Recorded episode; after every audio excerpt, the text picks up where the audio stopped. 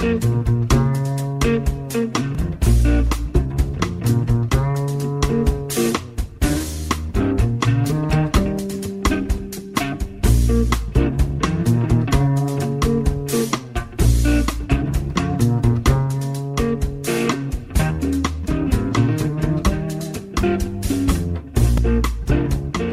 Radio Marca comienza Noches Americanas con Abraham Romero.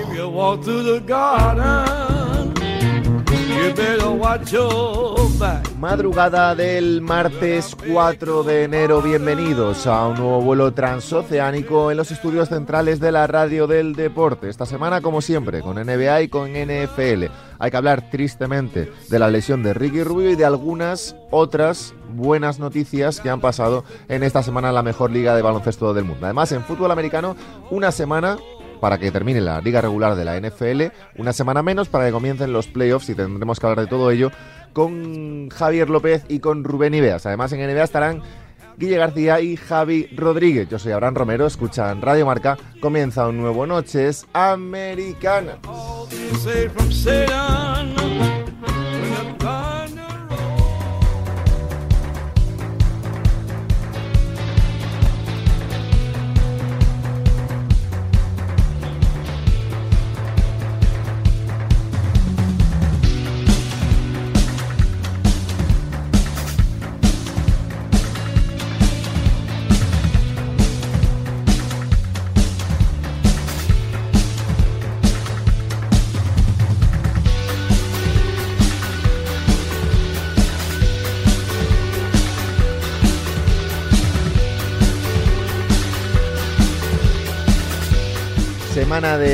Reyes en España, semana de importantes noticias en la NBA que bueno, llega prácticamente al Ecuador de la temporada, llega con los Chicago Bulls líderes de la conferencia este, con los Golden State Warriors líderes de la conferencia oeste y con, como decía en la introducción, algunas malas noticias y algunas buenas noticias, ambas en forma de lesiones, unos que tienen que parar, otros que están a punto de volver y para ello eh, está en el estudio, cuidado, ojo, Guille García, ¿qué pasa Willy? Ojo, aquí estamos. Cuidado, ¿eh?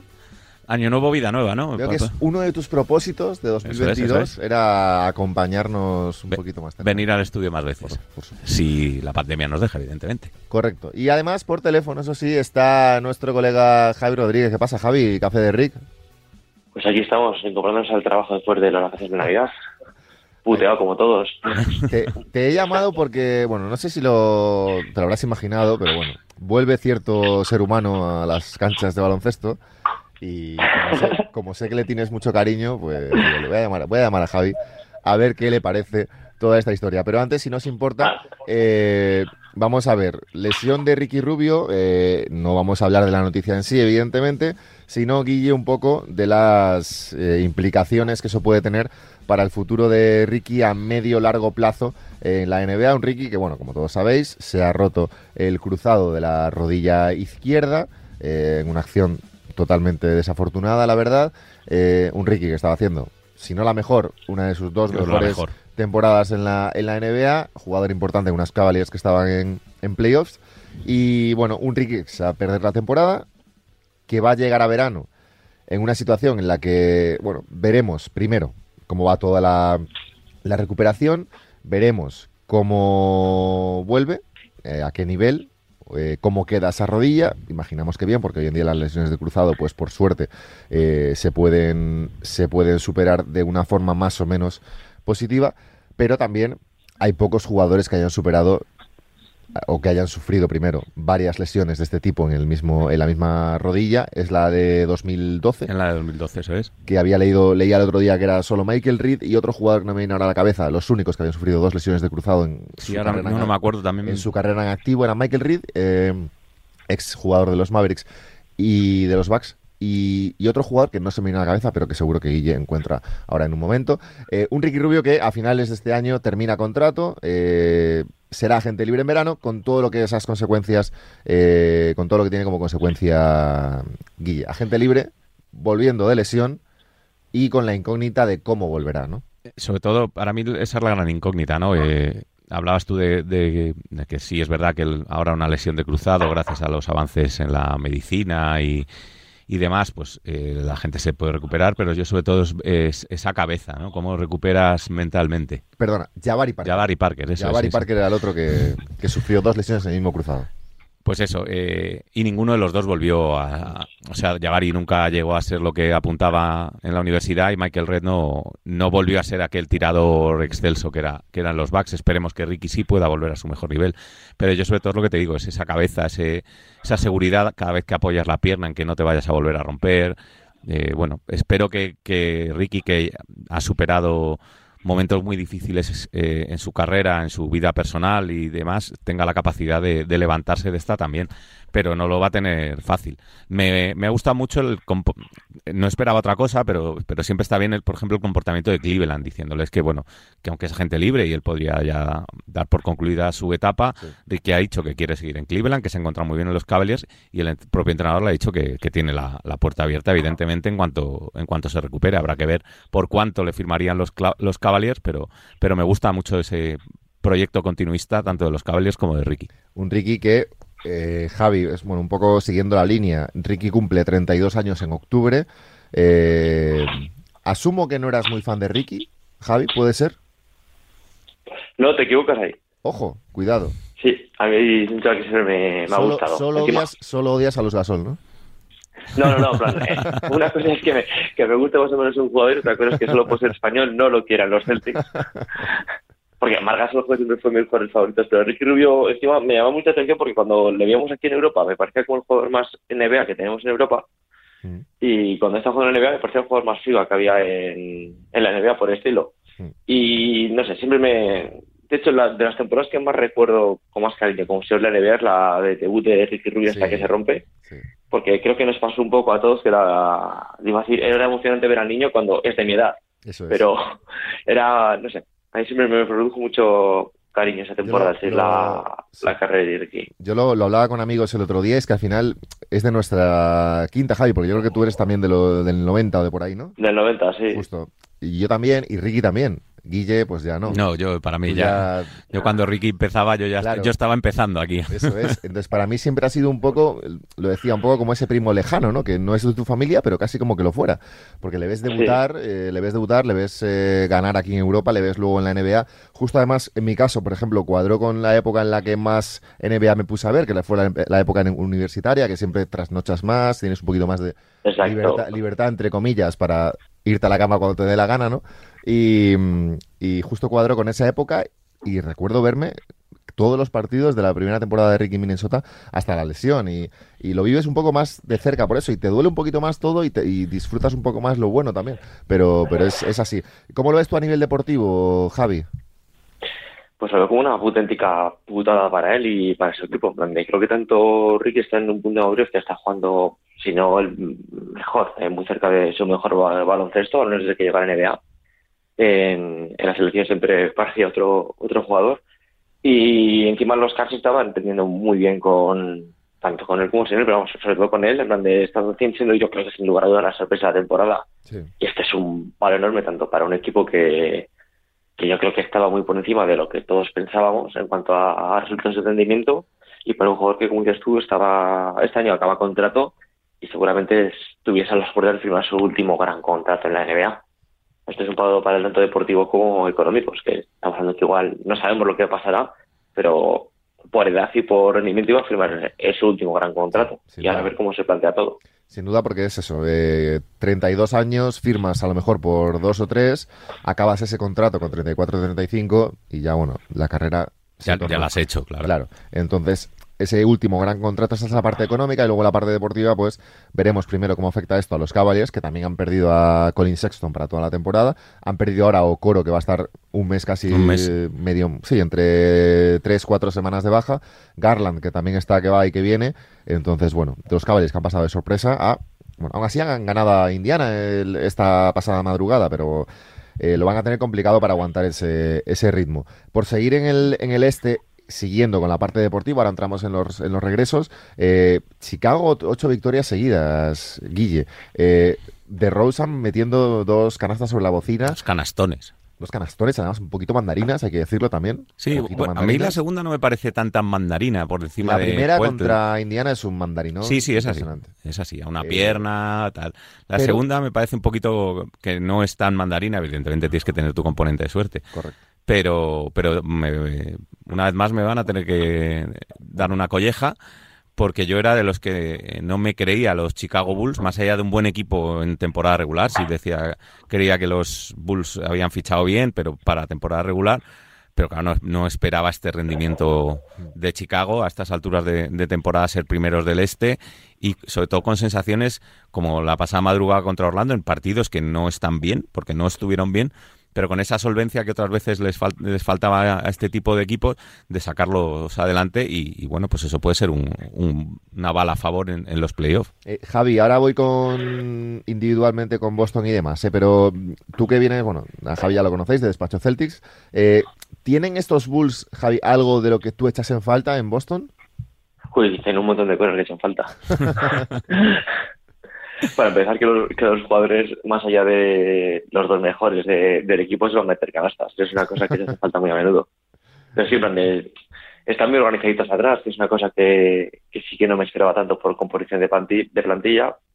Y luego en ataque, eh, de Rosenthal somos el, el, jugador que es, que si hubiese jugado en, el 98 en lugar de ahora, por su estilo de juego, los pies que tiene, el tiro de media distancia, estaría sin duda un top 15, top 20 de, la NBA. Y yo pensé que su ataque iba a estar mucho más condicionado como pasa en Spurs por ese tipo de, jugador que es. Pero para nada, está mucho más diversificado de lo que esperaba y de momento parece que están funcionando las cosas. Queda, obviamente, ver qué pasará en playoff cuando yo creo que sí hay bastantes equipos con más calidad que ellos. Desde temporada regular creo que leí esta mañana que era la primera vez que estaban líderes de del este desde la temporada de, siguiente al MVP de, Rose. Sí, sí, sobre todo que están líderes del, este en enero.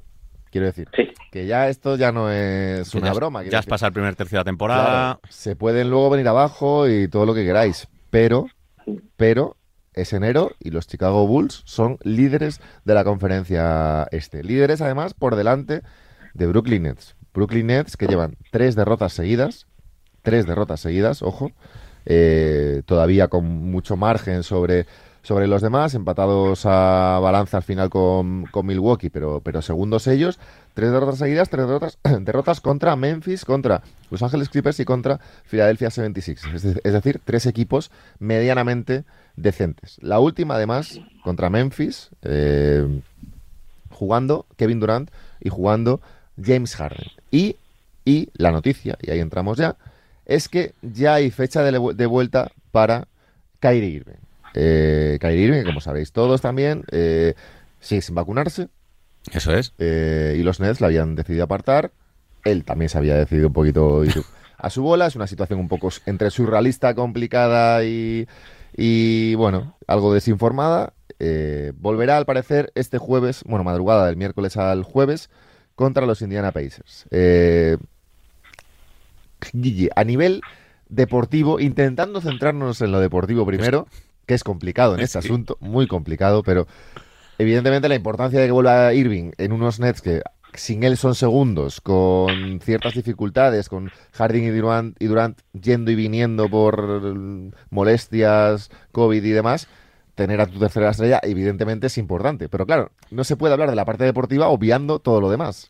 A ver, eh... me gusta me gusta ese, a ver. Eh, hablar de Irving, evidentemente, eh, es hablar de uno de los mayores talentos que hay en la NBA, con lo cual eh, añadir ese tipo de jugador a tu equipo siempre te va a aportar.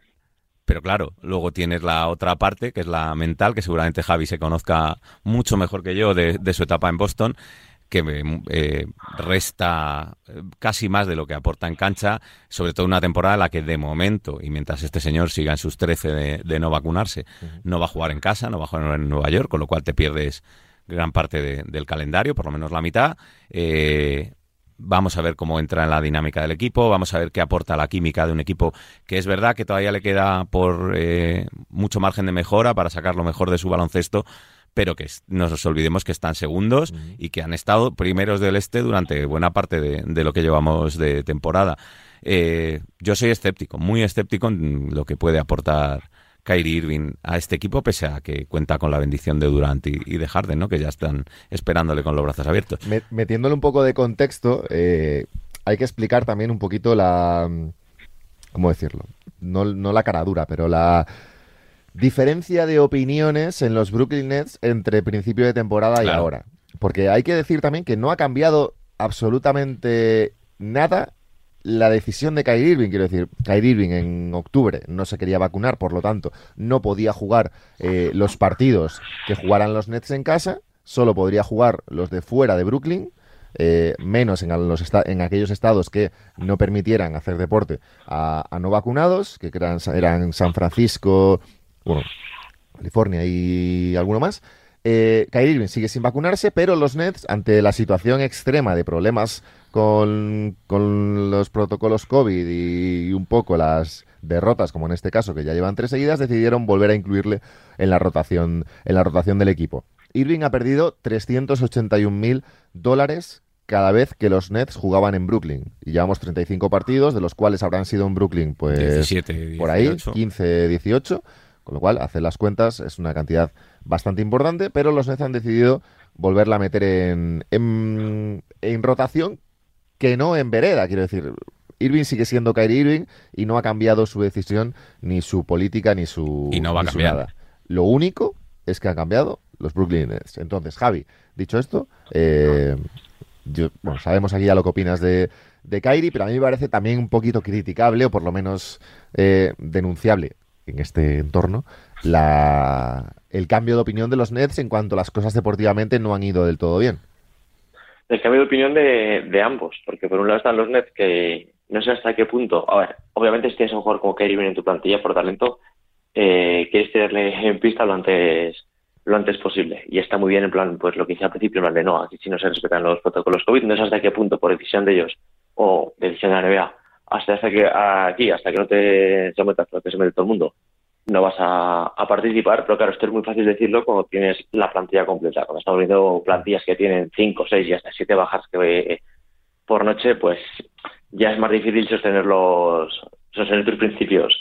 Y luego está la parte de Irving, que hizo una declaración la semana pasada muy graciosa que decía que conocía perfectamente las consecuencias de, su decisión, pero que no estaba listas para, listo para ellas que pasa un poco pues lo que nos pasa a todos cuando vemos Jagermeister. En plan, no sabemos lo que va a pasar, pero bueno, no estar listo para lo que va a pasar.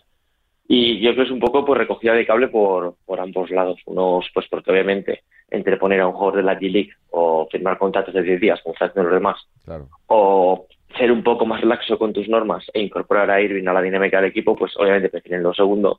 Y por otro, un jugador que, como has dicho tú, ya lleva pedidos casi 400 mil dólares, que por mucho que tenga la vida suya y la de sus nietos... dólares por, por, mm. partido no jugado en Brooklyn. ¿eh? Sí, por partido. O sea que mm, Irving cobra 30 y son 35 o 36 millones de, al año. Sí, lleva cerca de 12 millones perdidos casi. Es una barbaridad.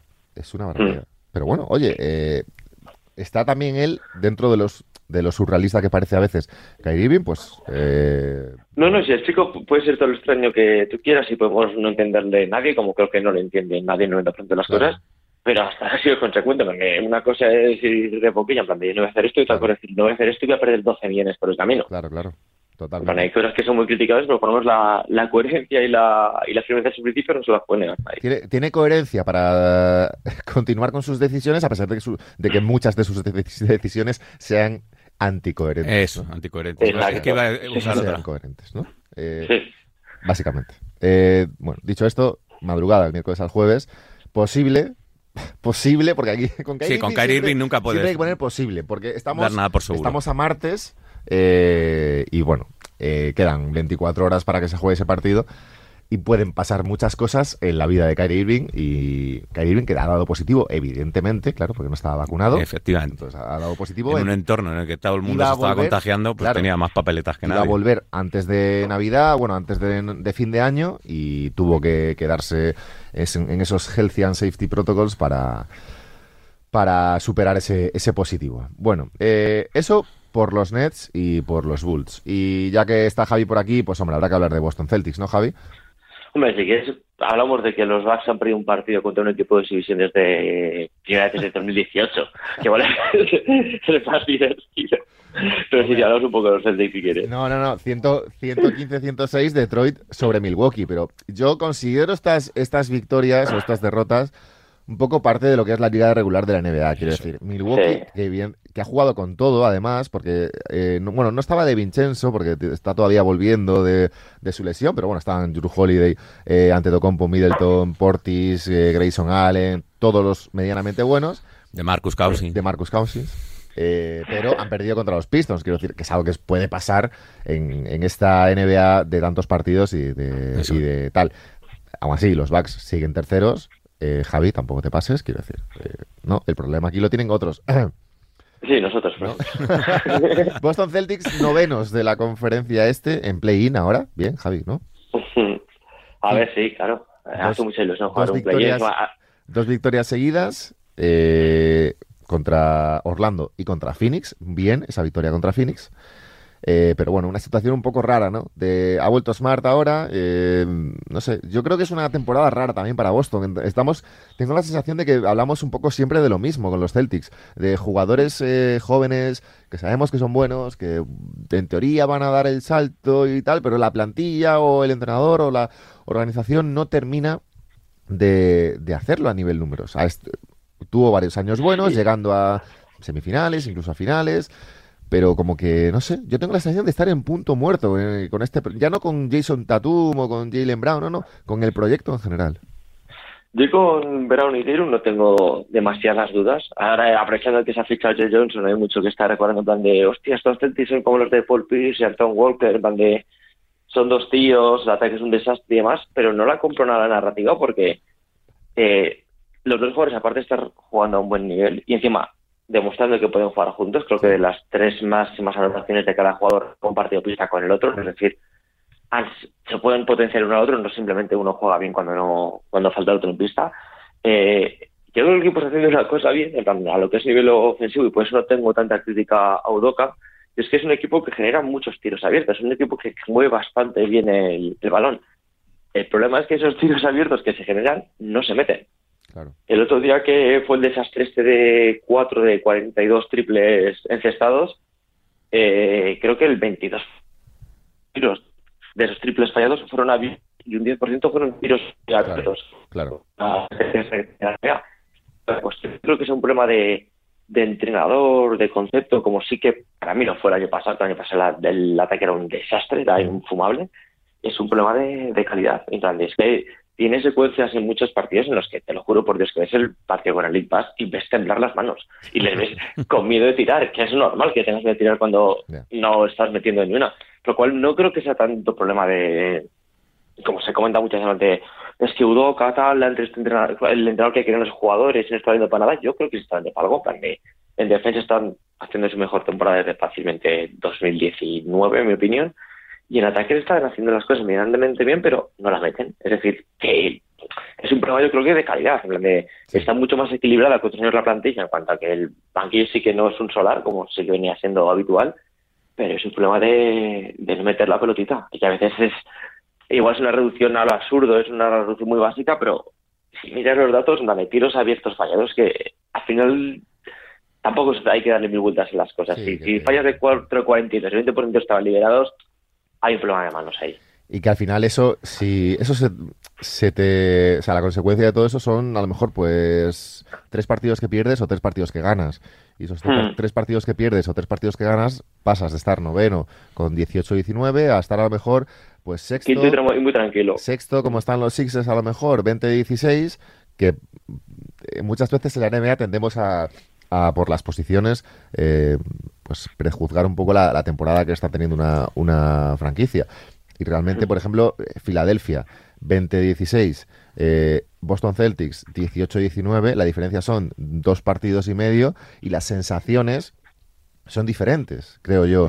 O incluso con Miami, que pues bueno, hablamos de dos equipos también que tienen bajas, unos vencimos, otros a Deballo ahora, pero eh, Washington incluso, que hablamos muchas veces de ellos, de que están jugando bastante bien por, por momentos y no dejan de estar 19 y 18. O sea, creo que a veces... a mí un ejemplo, el ejemplo que más me molesta es el de Atlanta, porque es un equipo como que se da mucha mangancha hablando en plan de juego, han tenido muchas bajas tal cual, y tanto Boston como Atlanta han tenido, creo que son dos de los cinco equipos que más bajas han tenido por, por esta temporada. Los Celtics creo que solo han jugado, de los 37 partidos, creo que solo han jugado seis con el quinteto titular sano y el el quinteto titular tiene muy buenos números en, en cuanto a más o menos en pista. a ver, sí, hay muchas cosas que arreglar, hay muchos jugadores ahí que quizás no tienen nivel para tener 20, 23 minutos por, partido, pero no soy tan negativo, en el sentido de vamos a dejar reposar un poco las cosas, es enero, que sí, entrenador nuevo, mucho cambio, pero yo no soy tan negativo en ese, en ese aspecto, no creo que estén haciendo tan mal las cosas. Que ver los partidos y te quieres tirar por la ventana. Sí. Porque hacer un tiro tras otro y es, es Lo de Atlanta, cuidado, porque es un equipo que yo creo que a todos nos cae bastante bien porque tiene jugadores jóvenes, vistosos, Guille. Sí, que eh, mola. Trey Young, eh, bueno, todos estos. Pero al final está en una posición complicada eh, en el este. viene de perder contra Portland, que sí, que metió 50 y pico de Young, pero han, perdido contra los Blazers. le han ganado a los Cavs, pero han perdido contra Chicago los dos seguidos que han jugado. Perdieron contra Nueva York. y ahora les viene Sacramento, Lakers, Clippers, dos contra Miami, Knicks, Milwaukee. O sea, es un calendario Calendario complicado. Complicadete. Eh, Miami otra vez a finales de, enero. Calendario complicado y, siguen ahí abajo, no ya por posición, decimosegundo, sino por un balance de 16-20. Eh, cerca del play-in, que al final es un poco el objetivo que tienen todos aquí a lo largo de la temporada, pero eh, unos Hawks que parecían a principio de temporada que iba a ser otra cosa. Y las sensaciones que están empezando a transmitir. venimos de una madrugada en la que el señor Trey Young ha hecho 56 puntos, creo que han sido.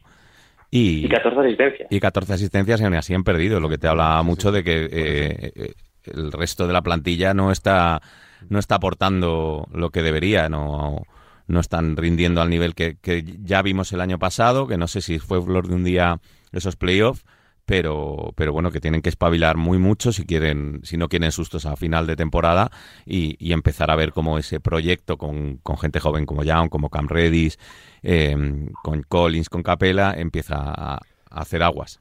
Por saltar a la conferencia oeste, ahora para terminar esta parte de NBA, em, Golden State Warriors primeros 29-7, Phoenix 28-8, Utah 27-10, Memphis 24-14. No ha cambiado demasiado en siete días, eh, raro sería que lo hiciera. Eh, ha vuelto Luka Doncic, tres victorias seguidas de los Mavericks, pero primeros los Golden State Warriors 29 7, dos victorias seguidas, 8-2 en los últimos 10. Y la otra noticia positiva de esta semana, había una muy negativa que era la de Ricky y una eh, bueno, positiva a nivel deportivo. Curiosa, una curiosa. Una curiosa barra positiva, que era la de Kyrie Irving, y otra muy positiva y que yo creo que a la gente le va a alegrar mucho, que es la más que posible vuelta de Clay Thompson con los Golden State Warriors después de esa grave lesión eh, que le ha tenido. Eh, pues mira, dos años y medio sin jugar, parece que han pasado volando, porque un poco la pandemia nos ha pasado volando a todos, pero Clay Thompson no juega desde junio de 2019, que es una auténtica barbaridad. Estamos a enero de 2022. Eh, bueno, Clay Thompson que seguramente todo apunta, eh, hablaba Bognarowski, de que había mucho optimismo, mucho optimismo en Golden State para que pudiera jugar en la madrugada del domingo al lunes contra los Cleveland Cavaliers. Eh, él, mismo hoy en, el vamos hoy no perdón la última madrugada en el partido que han ganado los Warriors a, Miami se despedía de la gente del público haciendo un 6, o sea, haciendo los seis días que le quedan para, para volver al público de, San Francisco. Clay, que sufrió una, rotura en el cruzado de la pierna, bueno, de la rodilla izquierda en el, en el sexto partido de las finales de 2019 contra los Raptors y que después, eh, en plena pandemia, cuando intentaba volver, pues se lesionó el tendón de Aquiles. Son dos lesiones brutales, sobre todo la última, que bueno, es suele cambiar carreras por completo, la primera también, pero la segunda más todavía. A nivel deportivo, yo creo que nadie tiene prisa, que vuelve en enero, vuelve con tiempo suficiente para aclimatarse a esos playoffs, que es un poco el objetivo. yo creo que, es el objetivo, eso es. Así que yo creo, Guille, que es también un poco disfrutar del jugador, ¿no? Y que el jugador disfrute. Y que el jugador empiece a disfrutar otra vez del baloncesto, que el jugador vuelva a, tener esas sensaciones. No sé si será el mismo Clay Thompson que, que se despidió del, del baloncesto durante dos años en 2019, pero con que sea una tres cuartas partes, un 70% de, de Clay Thompson y sobre todo con que siga siendo ese arma ofensiva brutal que era con ese tiro bestial, pues los aficionados del baloncesto estaremos encantados de, volverle a ver y los aficionados a los Warriors como tú, pues todavía más porque tendrán un arma más para intentar luchar. Tú, este año eres de los Warriors. Ah, bueno, yo soy, yo soy de Stephen Curry. Tú apostaste por mejor equipo, los, campeón de los Warriors, MVP eh, Stephen Curry, mejor entrenador Steve Kerr. Me gustaría recordar que dije que iban a ser los Warriors campeones en una final contra Atlanta. Bueno, esa parte igual. Cuidado. Eh, Raymond Green también le metías por ahí, o sea, eras de los Warriors. Bueno, pues todos los aficionados. ¿A Kyrie le pudiste draftear y no y partir de él o no? Ese no es error No, ese es otro, ese es otro. Ah, vale, bien. no, bueno, iba a decir que, que al final lo de Clay Thompson, eh, un Clay Thompson al 70% o al 80% o a lo que pueda llegar en abril, ya es una grandísima noticia para los Warriors porque los Warriors van primeros del oeste jugando con Gary Payton y Jordan Poole acompañando a Stephen Curry. Jordan Poole que está haciendo un temporadón, ¿eh? Ojo, 32 puntos contra Miami en, el último partido de los Warriors. Pero quiero decir, son Jordan Poole y Gary Payton segundo. Correcto. Eh, que luego hay que verlos en playoff, ¿eh? Que sí, claro. Eh, yo soy Steve Kerr y oye, dame a Clay Thompson al 50% antes que a cualquiera de estos, con todos los respetos, a la gran temporada, por ejemplo, que está haciendo Jordan Poole. ¿eh? Pero Javi, lo que está claro es que a nivel deportivo es un salto evidentemente increíble. No, y que llega en un gran momento su recuperación, porque no solo el equipo está, está muy bien, está el líder de la conferencia oeste y no lo, eh, quiero decir que no lo necesitan, por así decirlo, y ya justo pues ahora podrá jugar tranquilamente un par de semanas, tres, eh, aclimatarse, vender a balón de, del All-Star, y luego plan pueden dosificarlo o pueden empezar a meterlo en dinámica hasta los playoffs. En ataque no creo que tenga demasiado problema en caso de que vuelva bien, mal, como vuelva, porque ya hemos visto donde la noche está que metido 35 puntos, no sé si tuvo el balón en las manos 32 segundos, creo que tardaría en, tirar, pero donde sí creo que tendrá más dificultades y donde no creo que sea ese jugador y sí que le vemos por debajo de, de su nivel habitual es en defensa, porque ahí sí que era un grandísimo defensor. A mí era los dos de los jugadores más completos a los dos lados de la cancha que había en la NBA cuando estaba en su pick y era un factor determinante de defensa y eso no creo que podamos ver nunca ese Clay Thompson. Y en ataque sí que no me da ningún tipo de, de no tengo ningún tipo de duda de que volver a, volver a ser, sino el de antes a un nivel parecido porque no necesitaba tanto tanto desgaste. Y lo que te digo, de, tiene buen concepto. No, el equipo no le necesita como tal, está en, una dinámica que le pueden emplear lo que necesiten y, ya está. Y creo que no puede ser mejor noticia para Golden State, la verdad. Veremos qué pasa y cómo vuelve, porque al final no se puede analizar eh, nada más allá de la, de la noticia de la vuelta y de que evidentemente va a ser positivo. Eh, nadie sabe realmente cómo va a volver. ¿Cómo va a volver? Eh, creemos que bien, porque ha tenido muchísimo tiempo para recuperar y como dice Javi, el momento del regreso siempre es importante porque no es lo mismo regresar en enero con los Warriors primeros que regresar en enero con los Warriors octavos con muchas más necesidades que regresar en plenos playoffs con la, el momento competitivo mucho más alto que ahora. Eh, todo parece perfecto, pero luego hay que salir a la pista y, jugar. Eh, salir a la pista y jugar como ha hecho Guille y enlazo para terminar ya eh, Luka Doncic que ha vuelto y los Mavericks lo notan. Tres victorias seguidas.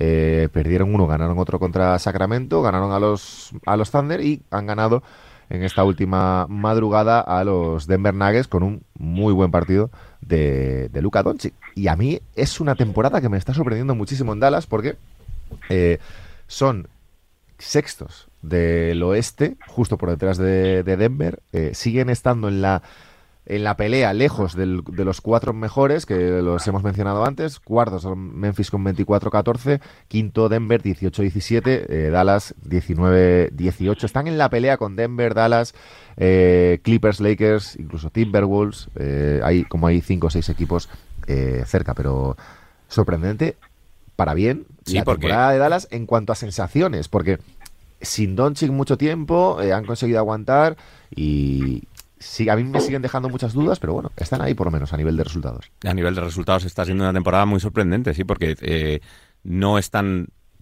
jugando su mejor baloncesto, eh, ofrecen muchísimas, muchísimas dudas y sin embargo siguen sacando partidos adelante, con menos brillantes de la que se pudiera esperar, pero han sacado, por ejemplo, el parón este de 10 partidos sin Doncic, un 5-5 con mucho, con mucho mérito, con mucho secundario por, por temas de estos de, de los famosos protocolos y, del COVID. Han tenido que fichar mucha gente, incluso gente que ha llegado y ha, ha jugado un partido como Aisia Thomas y al día siguiente se ha tenido que ir por los protocolos. Eh, mucho de ida y vuelta y se han ido acomodando. Y ahora con Luca, pues vamos a ver, el primer partido a mí se le veía un pelín falto de, de ritmo, sobre todo a la hora de tener el balón en las manos pero ya en la segunda noche contra, contra Denver ha empezado a ser otra vez el Luca que era antes de, de la lesión. Eh, veremos si, si le sigue sobreexplotando Jason Kidd o si viendo que puede fiarse un poco más de, de, los secundarios, empieza a darle un poco más de descanso.